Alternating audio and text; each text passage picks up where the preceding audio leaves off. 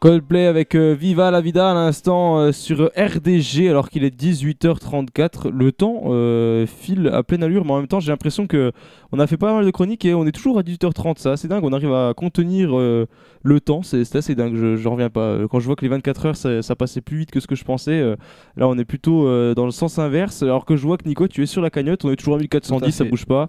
Tout à fait, on à 1410 euros et de toute façon on reviendra là-dessus à la fin de l'émission. Oui, histoire de, tout caler, histoire qu'on soit au point. Euh, comme promis euh, avant la pause musicale, euh, on vous avait dit hein, qu'Elman va revenir nous parler donc de l'histoire d'un sport. On parle de Formule 1, mais on n'a pas plus d'informations pour le moment. Donc, eh ben, Kelman, j'arrête de faire durer le suspense. Je te laisse donc la parole pour aborder ce sujet. La Formule 1, cette course sans fin à la technologie et au développement, ce sport, si particulier soit-il, est une recherche sans fin à l'amélioration et au progrès afin de gagner de précieux dixièmes de seconde pouvant faire triompher un pilote et sa monoplace.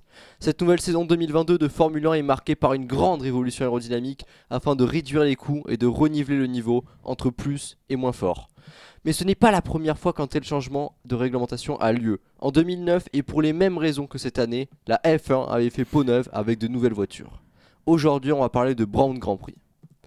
Brown Grand Prix, c'est le genre d'histoire invraisemblable, inexplicable, qui n'existe que dans les contes de fées. En 2008, Honda euh, le constructeur Honda se retire de la Formule 1 et à trois semaines du début des essais hivernaux, son team principal, un certain Ross Brown, décide de racheter l'équipe pour 1 euro symbolique. Heureusement, les ingénieurs japonais avaient déjà commencé le développement de la future monoplace, mais qu'est-ce que peut, qu'est-ce que peut bien faire une si petite écurie en Formule 1 à part jouer le bas de tableau avec si peu de budget? Et eh bien justement, malgré une carence de sponsors aggravant les finances, la voiture, la Brown GP 001, est bien née et possède une invention de génie, le double diffuseur. Grâce à cette découverte, l'écurie anglaise signe un doublé retentissant dès la première course de la saison à Melbourne. Alors que l'an passé, les deux pilotes, Jenson Button et Rubens Barrichello, se bagarraient en fond de peloton, ils se retrouvent soudainement à jouer des victoires. Les courses s'enchaînent et la salle de, trophée se garnit, si bien que plus la saison avance, plus les titres pilotes et constructeurs se rapprochent. Enfin, en apparence, car les fonds de, l'écurie sont au plus bas, et Brand Grand Prix ne connaît que peu d'évolution sur sa monoplace, mais l'histoire doit être belle, elle doit exister et on veut tous voir le petit l'emporter face au gros. Et à l'avant, dernière manche du championnat, et après 10 saisons en catégorie reine, l'anglais Jenson Button est sacré champion du monde en terminant 5 L'histoire est encore plus belle puisque Brown remporte par la même occasion le titre constructeur grâce à la 8 place de Rubens Barrichello. En une saison, l'écurie de Ross Brown aura bâti de l'or à partir d'un euro symbolique. Elle aura décroché les deux grâles de la F1, les championnats pilotes et les championnats constructeurs en seulement une année d'existence. Car la beauté, parfois elle repose dans la rareté et l'éphémère. Brown dut mettre clé sous la porte fin 2009 par manque de moyens et fut racheté par une autre, une autre écurie légendaire, Mercedes.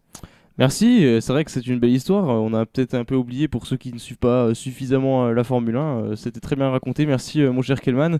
Et j'avais prévu normalement de, de, lancer ensuite une superbe chronique comme on a l'habitude de voir. Il, est en train de pleurer en face de moi, vite. on devait écouter Ismaël pour la chronique foot. Hein. Je pense que maintenant les, les, fans de RDG finissent par comprendre. Hein. Nos, nos, fidèles savent que, que tu adores faire ces chroniques, qu'elles sont vécues avec passion. On aurait mis une petite musique un peu épique comme d'habitude pour un petit peu mettre de l'ambiance. Ça aurait été magique. On, on aurait eu la petite larme à l'œil, ça aurait été incroyable. Mais voilà que euh, par moment, euh, la technologie nous lâche. Euh, ça nous est arrivé pendant les 24 heures. Hein. Mon ordi a planté deux fois au cours des 24 heures, ce qui n'est pas tant que ça quand on voit le, temps que ça a duré. mais voilà, il se trouve que toute ta chronique est, partie en éclats. L'écran s'est éteint, tu l'as rallumé et plus rien quoi, c'est l'idée. Hein. c'est ça, il n'y avait plus de batterie.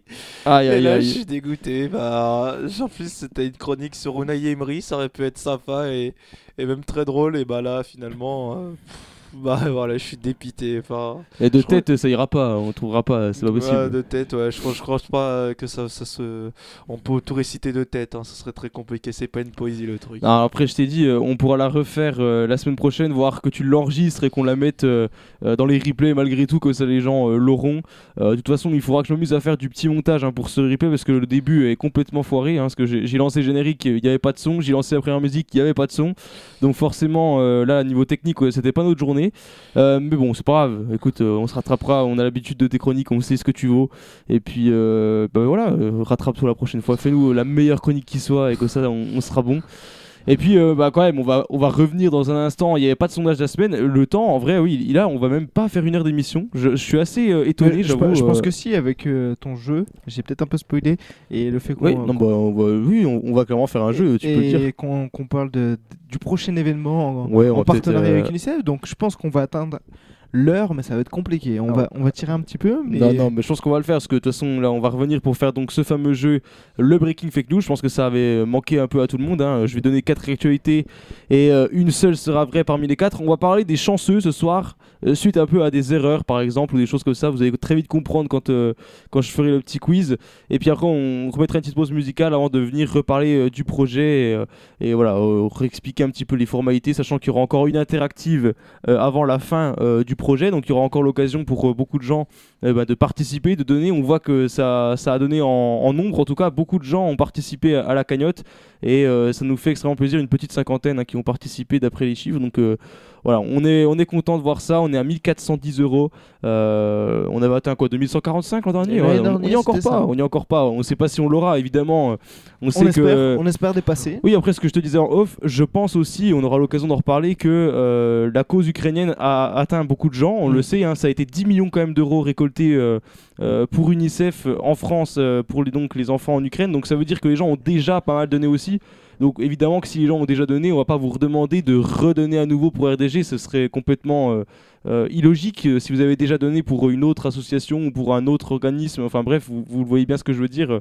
C'est évident que les gens vont pas redonner. L'an dernier c'était un peu différent. Mm. Il n'y avait pas d'événement marquant comme celui-ci en ce moment et qui donc pouvait laisser imaginer que les gens avaient déjà fait des dons. Mais ça, je pense que dans tous les cas, avec 1400 euros, c'est ce que nous disait Martine Buc, le défi est largement atteint en termes de cagnotte.